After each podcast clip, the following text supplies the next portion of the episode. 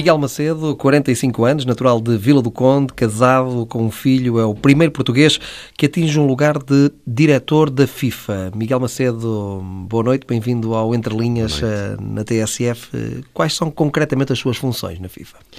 Eu serei, terei um cargo de diretor de jogadores e projetos especiais. Eh, em concreto, irei fazer o link de relação FIFA com eh, os jogadores, e quando falamos de jogadores, falamos de jogadores atuais, treinadores, eh, dirigentes, ex-jogadores, um, ehm, e depois, em concreto, implementação de um projeto que é estratégico, eh, desde o desde que era um dos pilares do projeto do presidente Gianni Infantino, que é a implementação do projeto de FIFA Legends Team, que no fundo será uma, uma um grupo de ex-jogadores que em diferentes situações ao longo do ano irão eh, colaborar na promoção e na divulgação de todos os projetos de investimento eh, na área de desenvolvimento que a FIFA faz eh, em, várias, em vários países, mas também para eh, promover competições menores eh, da FIFA. Eh, habitualmente as pessoas pensam, quando pensam em FIFA, pensam no Campeonato do Mundo, mas a FIFA tem, ao nível de, de futebol masculino e feminino, muitas outras competições eh, inferiores eh, que também são muito importantes. Portanto, e, este projeto de FIFA Legends poderá também ajudar a promover essas competições inferiores. Uhum, mas, portanto, a principal função é fazer uma espécie de ponte entre o presidente da FIFA, Gianni Infantino, e os jogadores, quer sejam ex-jogadores, quer sejam atuais jogadores. É Exato. Uh, o, o, presidente, uh, uma das suas principais pilares era a necessidade de reconectar eh, e colocar quem é realmente importante no futebol. Para ele, acha que os jogadores e os fãs devem estar na primeira linha e esses sim valorizá-los porque esses são a base e a sustentação um, da FIFA e do futebol em si. Portanto, e a ideia é que este grupo de jogadores, que seja representativo, masculino e feminino, uh, possa ajudar uh, o, uh, este projeto da FIFA que eu julgo que é muito importante nesta altura, infelizmente, dado o, o passado recente e a imagem que hoje a FIFA ainda tem, é preciso credibilizar porque eh, o futebol é e deverá -se continuar a ser o desporto mais popular do mundo e tem tudo para o ser, desde que eh, cada um faça o que tem que fazer e, portanto, este, este reconectar o futebol e colocar os jogadores e os adeptos na primeira linha, acho que vai ser um passo importante. Vai ser um caminho longo, com certeza, demora, estas coisas demoram sempre, mas acho que vamos, vamos chegar e vamos concretizar os, os objetivos que o Presidente eh, se predispôs a, a fazer. Vocês eh, debateram-se, debatem-se com esse problema de falta de credibilidade do organismo. Como é que vocês encontraram a FIFA? Eu estou. Uh, uh, portanto, o Presidente assumiu o cargo em março. Uh, eu iniciei as minhas funções agora no dia 1 de outubro. Um, eu acho que o início foi, foi complicado. Um, exist, existia uma uma imagem, eu diria, generalizada eh, que colava às pessoas da FIFA um, a, uma, tudo que era corrupto. Eh, eh, felizmente, eu acho que estamos agora num processo de transformação. Esta nova FIFA, como nós habitualmente eh, designamos, são pessoas que estão lá pelo projeto, eh, que pretendem credibilizar novamente o futebol e recuperar, ou seja, os, os adeptos na generalidade, os, os Uh, e todas, as, por exemplo, um dos, uma das áreas onde foram, foi de imediato sentido foi ao nível de sponsors e alguns patrocinadores terem, terem se retirado, não queriam estar associados ao que a FIFA uh, representava. Portanto, há aqui todo um processo de credibilização e recuperação de imagem que levará tempo, uh, mas eu acho que já há alguns sinais, mesmo para o exterior, de mudança e de, e de um caminho diferente que não aquele que era e que era o, aquele que, que se encontrava à FIFA, é? infelizmente. Já alguns desses uh, patrocinadores, desses uh, sponsors, uh, se reaproximaram? Eu, de imediato houve a chegada deste importante grupo chinês, o Anda, que é um gigante chinês e isso foi um primeiro passo importante.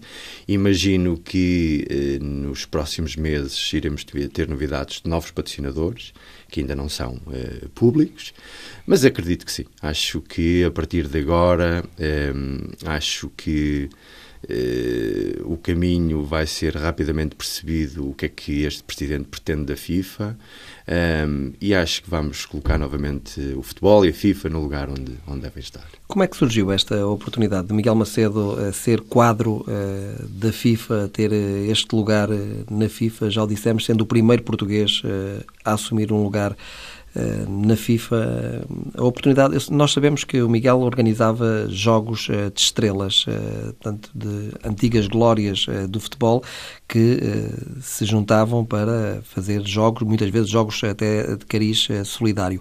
Foi por aí que surgiu o convite? Foi por aí eu conheci o presidente Gianni Infantino num, no, quando tive a possibilidade de organizar o jogo do David Beckham para a Unicef em Old Trafford eh, e percebi que na altura ele teria, tinha vontade e tinha, tinha tido já a vontade de fazer algo semelhante e de envolver ex-jogadores de futebol de, eh, quando estava na UEFA. Tal não foi possível e foi e, e, depois no seu projeto eh, quando foi quando se apresentou como candidato à FIFA um dos pilares era claramente ter pegar em ex-jogadores de futebol eh, que o pudessem ajudar a concretizar alguns projetos eh, eh, na FIFA. Um, e abriu-se esta possibilidade, processo normal de, de, candidatura. Eu fui desafiado a, a me candidatar, portanto, eu fui por um processo normal de recrutamento. mas, o, muito... mas, o, Miguel já tinha estado uh, na candidatura de Infantino, ligado à candidatura de, de Infantino? Estive, estive, porque estive ligado ao, ao processo da candidatura do Luís Figo um, na altura tínhamos naturalmente, e como era público, o apoio da UEFA. Quando houve aqui o, re, o reorganizar das peças, eh, no momento em que o, eh, o Michel Platini sai, eh, de, deixa de ser candidato, um, fui convidado nessa altura para colaborar com a, com a candidatura do, do Gianni Infantino. Um, entretanto, foi houve eleições, eh, eh, ganhou, para a nossa felicidade, ehm, e eh, abriu, entretanto, a possibilidade de, ou seja, este cargo de direção que ia ser, foi criado nesta nova, neste novo organigrama da FIFA, e eu fui desafiado a, a, a concorrer, a participar, e tive naturalmente um gozo muito especial em saber um, ehm, pela diretora de Recursos Humanos, que tinha sido o melhor entre os melhores, portanto, uh, deu uma alegria grande. Uh, inicialmente achava que, e quando eu pensei eventualmente em colaborar com o Gianni Infantino neste projeto uh, na FIFA, pensei numa lógica eventualmente de consultoria externa, mas ele necessitava que quem liderasse esta direção estivesse lá a tempo inteiro. Portanto, eu aceitei o desafio, eu costumo dizer que isto é um projeto de família, portanto tive, uh, naturalmente que isto é uma grande alteração para mim, para a minha mulher e para o meu filho, mas uh, tive uma, uma, uma, força muito importante da minha mulher, que achou que era um projeto uh, para mim importante, para, para nós, enquanto família também, podia ser muito engraçado. Vivem todos em Zurique? Vamos viver todos em Zurique. eu já estou lá desde o dia 1 de outubro e eles vão em janeiro. Portanto, vamos começar aqui um, um novo ciclo de vida para todos, que eu acho que vai ser eh, interessante. E, em particular, acho que isto vai ser, se pensarmos como pai e como mãe, eh, acho que vai ser um projeto e um investimento, acima de tudo, eh, que a longo prazo vai ser importante para, e vai ser bom para o meu filho, porque vai ter a possibilidade de ir para uma escola eh, onde é reconhecido o ensino em, na Suíça é é de um nível elevado, vai para uma escola internacional onde vai ter também meninos de 30 países, portanto não se vai sentir um, um peixe fora da água. Portanto, eu acho que no longo prazo isto vai ser, eh, vai ser muito interessante para ele. Um, portanto, se Deus quiser, vai, vai ser um projeto é, engraçado. Como é que é o Gianni Infantino como pessoa? É muito normal, extremamente educado, simpático, afável, um, cumprimenta toda a gente, é, um, é um workaholic, eu costumo dizer, é um homem extremamente uh, determinado, é muito é muito forte psicologicamente se nos lembrarmos que durante o processo da candidatura ele fez em número de quilómetros em países que ele visitou o equivalente a duas voltas ao mundo. Um, é, não, eu diria que não existem muitas pessoas com esta capacidade mental e física um, que tenham a, a, disponibilidade de fazer isso. E ainda esta semana tivemos a possibilidade de, de fomos correr juntos à hora do almoço e eu perguntava-lhe que, que, se calhar, durante este o processo da, da, candidatura, teria tido momentos de solidão e de, e de até de alguma vontade de desistir, porque foi um processo dificílimo, não é? E, um, ele diz que, eh, infelizmente, foram vários, mas que estava determinado e, um, e ainda bem que assim. Eu acho que as pessoas na vida temos de ser muito determinados para para conseguir os nossos objetivos. É? E acho que ele tem, tem tudo para fazer um, um grande, um grande trabalho neste, na FIFA. Vocês fazem uh, muito isso? Uh, correr juntos? Uh, praticar Vamos, exercícios eu, tenho, eu gosto muito de fazer. Ele fazia fazia muito, agora desde, desde que iniciou este projeto tem, tem menos, mas eu também tenho aqui uma, uma obrigação e um compromisso com, com ele sempre que ele estiver no escritório de bater à porta e à hora do almoço tentarmos sempre que possível ir correr. Tem um bosque por trás é, da, da FIFA, que é um bosque fantástico, é lindíssimo, e fomos, apesar que a temperatura já baixou muito agora em, em Zurique, mas nós vamos bem equipados e temos feito lá uma trilha de 7 km, é, e isso é bom para ele, é bom para mim, e, eh, e eh, porque depois depois de uma boa corrida temos a perspectiva do dia é, é diferente e acho que se encara com a melhor forma. Vão só os dois? Vamos também com o Máximo Bussaca, que é o diretor de arbitragem da FIFA. Uh, temos que ir com ele para já porque a trilha é de tal forma complicada porque temos medo de nos perder e ficarmos no bosque. E para que ninguém fique fora de jogo. Exatamente. Não há nada como levar um árbitro. Exatamente. Para não ficar fora de jogo. Miguel, em que medida é que uh, é importante para o futebol português uh, tê-lo neste cargo? Ou, o Miguel não confunde os planos e Portugal não tira daqui qualquer benefício eh, de existir um português eh, na direção da FIFA? Eu, naturalmente, na, na, posição onde eu, onde eu, estou, eu e qualquer outra pessoa, naturalmente a naturalidade é, é, é, é obrigatória. De qualquer forma, eu acho que para qualquer país eh, é importante ter é, cidadãos na, na, nas, nas, organizações. eu já percebi que na FIFA tem outros portugueses, outros níveis. Mas, naturalmente, é importante neste cargo e espero que no futuro possa haver mais, mais portugueses na FIFA e, no, e na UEFA em particular, porque é importante para. Um, também para, uh, para a Federação Portuguesa de Futebol, neste caso, poder ter uh, portugueses nas suas várias uh, divisões, naturalmente. O Miguel já falou aí também da ligação próxima que mantém com uh, Luís Figo e sei que também, por exemplo, com Rui Costa uh, mantém uma relação também bastante próxima, ou seja, alguns antigos jogadores, uh, dos melhores jogadores do futebol português de sempre, o Miguel representa-os ou representou-os? qual é a ligação? Representei o, o Luís Figo e o Rui Costa em particular até, até ter um, assumido estas, estas funções na FIFA. Tenho alguma, alguma pena, se eu posso dizer, porque deixei, até por uma questão de, de código de ética, não posso ter uh, questões de conflitos de interesse, portanto, não deixei de, de poder ter um, a, a, minha empresa que fazia esta representação uh, de jogadores em particular tenho naturalmente alguma pena de deixar de poder trabalhar, em particular com o Luís Figo e com o Rui, eh, diariamente, como me fazia. Mas agora temos uma temos naturalmente uma relação muito forte de amizade e que vai continuar com certeza. Um, e espero um dia destes poder-los receber em, Zurique. Há outros antigos jogadores com quem mantenham uma relação próxima?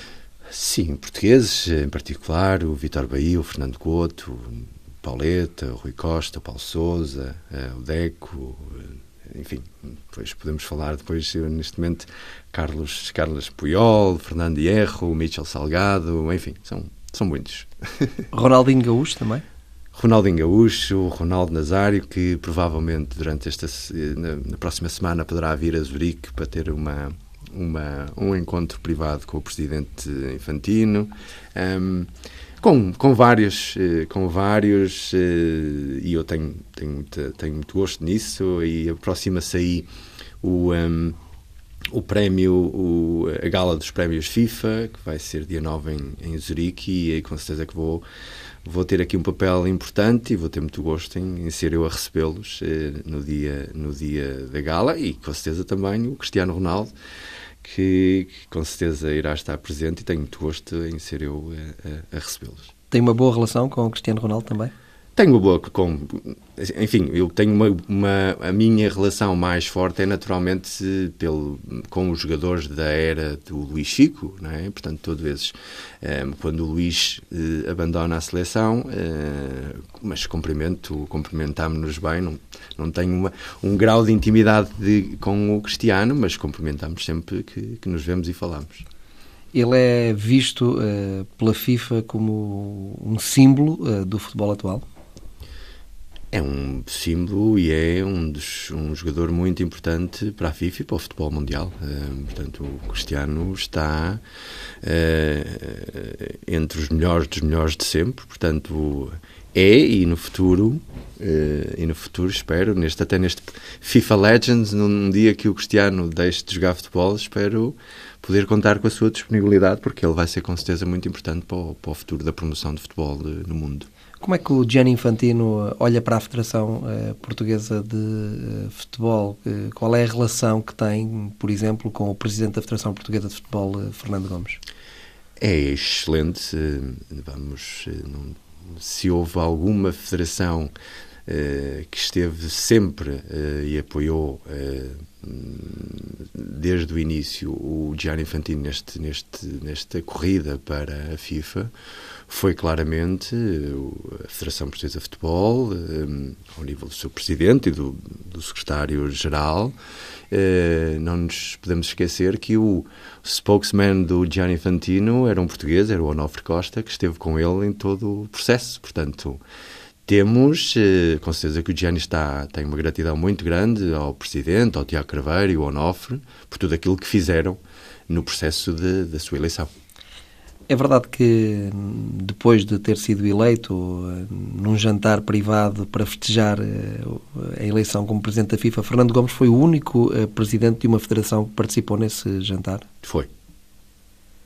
E isso revela o grau de gratidão que o Miguel falava e, até de proximidade. Sim, porque era um, era um, era um, era um jantar primeiro que não estava preparado, até porque foi aquilo foi tudo tivemos uh, porque foi aquilo foi, ou seja, não estava preparado porque nós sabíamos da dificuldade que seria de alcançar a vitória uh, no Congresso.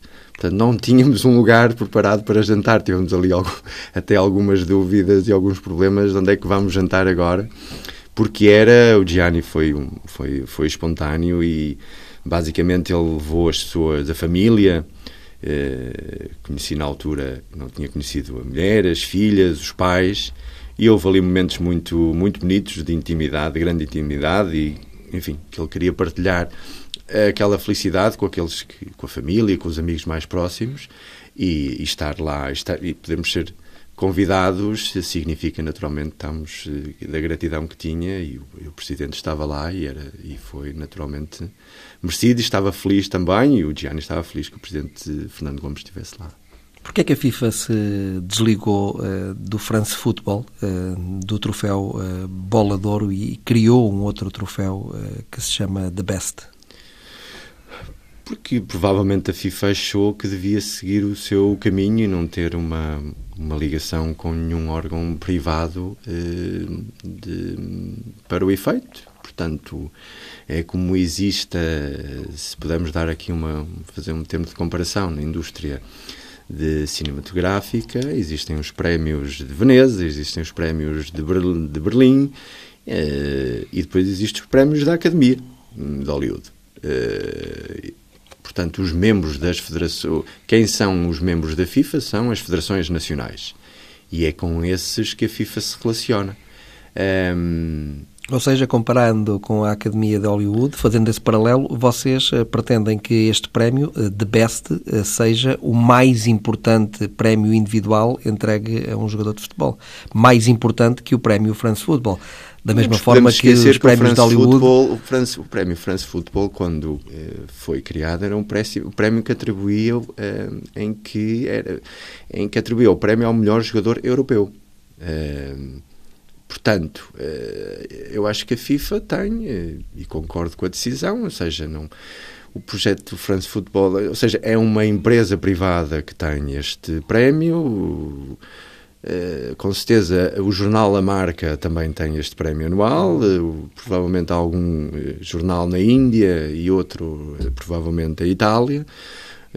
porque a FIFA ter esta relação com uma entidade privada e não ser a marca ou o correio dela. Ou seja, não é muito, não era muito transparente esta relação e parece-me que foi dado aqui um caminho importante de cada um seguir o seu caminho. A FIFA, a FIFA é a organização de futebol e, e como estamos aqui a fazer este, este paralelo, devemos comparar eh, à Academia de Hollywood. O prémio, é, porque se chama The Best, qual o motivo de terem escolhido este nome? The Best porque vai eh, premiar os melhores, o melhor do ano, do ano anterior em cada categoria. Portanto, eu acho que foi uma foi uma ideia engraçada. O que é curioso também porque um dos melhores jogadores do mundo de sempre se chamava Best, Jorge Best. E há, podemos fazer também aqui esta Exato. essa connection. Eu acho que sim, acho que é um trocadilho interessante, mas acho que a ideia é mesmo essa, é de realmente premiar o melhor do mundo eh, nas, nas, nas, diversas eh, categorias, nas diversas categorias, e acho que vai ser um projeto bem sucedido e vai ter um, um que vai fazer o seu caminho, vai ser muito interessante. O Miguel uh, nem sempre esteve ligado uh, ao futebol. Aliás, uh, começa a sua atividade no desporto pelo ténis. É verdade. Eu comecei um, ehm, eu sou de Vila de Conde e na altura os meus irmãos jogavam, jogavam ténis. E o meu pai tinha uma ligação forte à secção de ténis de um clube local e era preciso um, um juiz árbitro para um, fazer os torneios locais. E então eu achei a ideia engraçada e uh, o meu pai, então sugerimos, eu fui fazer um primeiro curso nacional de arbitragem. Uh, e fiz e uh, o monitor, na altura, achou que eu tinha muito jeito para, para ser eh, árbitro. E aí começou a minha aventura. Portanto, desde durante até o ano de 2001 fui árbitro internacional de ténis. Hum, e arbitrou em torneios importantes como Roland Garros? Eu fiz quatro vezes o torneio de, do torneio da Austrália, Melbourne. Fiz uh, duas vezes o Wimbledon uma vez Roland Garros e duas vezes o Open dos Estados Unidos em Flushing Meadows. Foi como árbitro principal? Como árbitro e juiz linha, portanto, eh, nos, nos, grandes slam, eh, habitualmente os árbitros, eh, durante os dias, podemos arbitrar, ser árbitro, árbitro de cadeira, como se, como se designa, e fazer outros jogos como juiz de linha, até porque uma, numa lógica que é interessante termos uma perspectiva diferente. Um, quando estamos a arbitrar um jogo e quando estamos como juiz de linha. E foi assim até 2001. Um, foram oito anos no circuito mundial, foi uma experiência muito interessante. Comecei na altura com o Carlos Ramos, que hoje é um dos maiores árbitros de ténis mundial, e também com a Mariana Alves, portanto, que hoje são eh, ele no circuito masculino, ela no circuito feminino mas que fizeram uma carreira, estão a fazer uma carreira brilhante e que nos devemos, e orgulho muito, naturalmente. E porquê é que Miguel abandonou a arbitragem do, do ténis? Porque viajava muito. viajava, eu viajei durante oito anos, eu estava fora mais de 35 semanas. E o meu pai achava que aquilo era uma vida de marinheiro e que aquilo não era. Porque eu tinha terminado o meu curso de gestão e, um, e a determinada altura achei que como em tudo, acho que temos há idades para tudo e foram oito anos um, ehm, e na altura um, ehm, achei que tinha sido uma experiência interessante, um, ehm, mas que tinha vontade também de ter algo mais estruturado, enfim, viver em Portugal. E foi na altura, uh, eu jogava ténis habitualmente, sempre que estava cá, com o Dr. Fernando Gomes, que na altura era presidente da Câmara Municipal do Porto. E uh, num dos dias em que fomos jogar ténis, ele comentou-me que uh, ia substituir o, o, vereador de desporto e entrar uma senhora, que era a doutora Manuela Vieira, um, e, um, e ele desafiou-me, se não me queres vir ajudar esta, esta nova vereadora, ela é uma senhora muito dinâmica, mas eu precisava com alguém com mais experiência. E eu perguntei se aquilo era, se o convite era sério. E então ele disse-me que sim, e eu comecei, fui trabalhar, deixei o ténis e fui trabalhar então um, para a Câmara do Porto como assessor da vereadora de desporto e foi uma experiência muito interessante. Foi uh, das coisas que eu também fizemos coisas giras aqui na cidade do Porto e uh, foi também um, foram três anos de colaboração é, muito interessantes. Mantém relação com antigos jogadores eh, de ténis ou, ou cortou? Com alguns, sim, com, com o João Cunha Silva, com uh, o Nuno Marques, enfim, uh, já não, não nos cruzamos porque tivemos caminhos diferentes, uhum. mas mantenho e uh, lembro-me de muitos jogadores espanhóis, quando tinha o, o Alex Correcha, o Berasategui, não nos cruzamos, mas, mas tenho a certeza que se nos cruzarmos vai ser, vai ser um reencontro engraçado. Que jogadores eh, mais conhecidos internacionalmente, jogadores de ténis, é que teve a oportunidade de arbitrar? Na altura, portanto, para além, eu fiz vários, fiz, fui árbitro eh, de vários campeonatos nacionais de, de, em Portugal, fiz muitas vezes João Cunha Silva, Nuno Marques, Nuno Marques e Manuel Couto, Manuel Couto, Bernardo Mota, fiz vários jogos aqui em Portugal, arbitrei eh, várias vezes Taça Davis em Portugal. Ao nível internacional, que eu posso dizer que eu me recordo dos jogadores, lembro-me do Marc Rossé, que era um tipo muito mal encarado, eh, lembro-me de arbitrar o Henri Leconte, Guy Forger, um, Jay Berger, um, depois eu lembro-me também Emílio Sanchez, Sérgio Casal, eh, Alex Correcha, Alberto Berasategui, Carlos Costa, enfim. Essa passagem pela, pela, arbitragem, embora numa modalidade diferente, eh, dá-lhe uma perspectiva também útil para analisar a dificuldade que os árbitros eh, de futebol têm para juizar bem determinados lances, ou seja, dá-lhe uma maior tolerância para com os árbitros de futebol? Sim, eu, eu diria que as, eh, as qualidades básicas de um árbitro de ténis ou de um árbitro de futebol, qualquer árbitro de esportes individual ou coletivo, ou seja, e neste caso, tanto o ténis como o futebol, que, em, que, em que muitas vezes eh, o árbitro tem que decidir em segundos, eh, é naturalmente, podemos fazer esse paralelismo entre, entre um árbitro de ténis e um árbitro de futebol, ou seja, o nível de concentração, a capacidade de ver bem, ouvir bem e, acima de tudo, eh, de, de, de conseguir gerir um, relações e sermos respeitados pelos jogadores, isso é muito importante.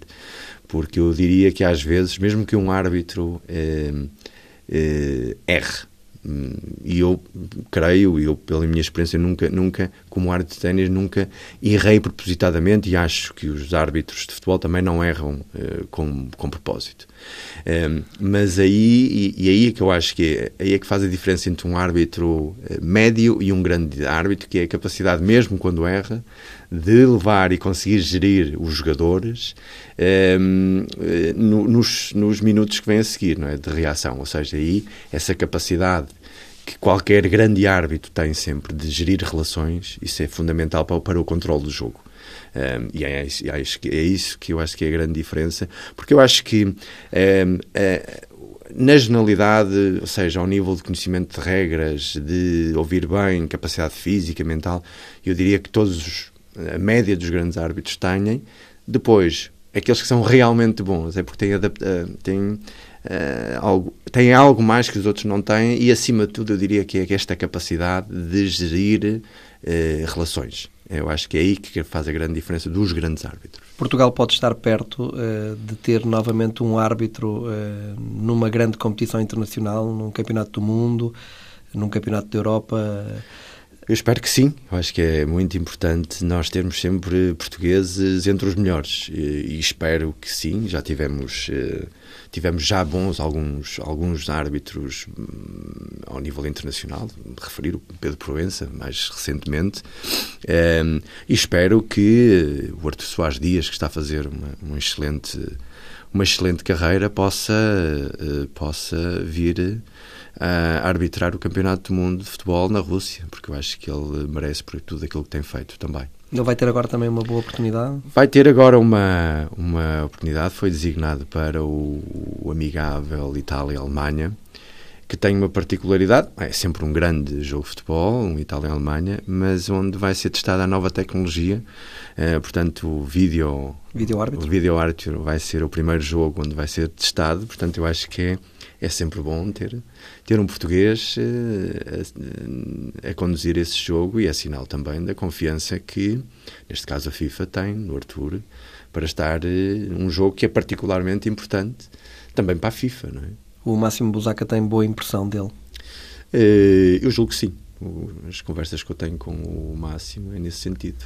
Acho que ele gosta do, gosta do, do Arthur em particular e acho que gosta de outros árbitros portugueses. Sei que também tem uma boa relação com Pierluigi Colina.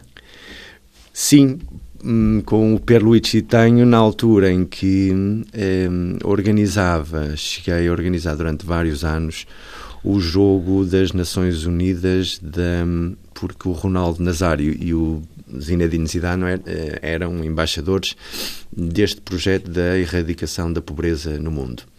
Um, e houve um ano que, o primeiro ano em que nós fizemos este jogo foi em 2003, uh, em Basileia.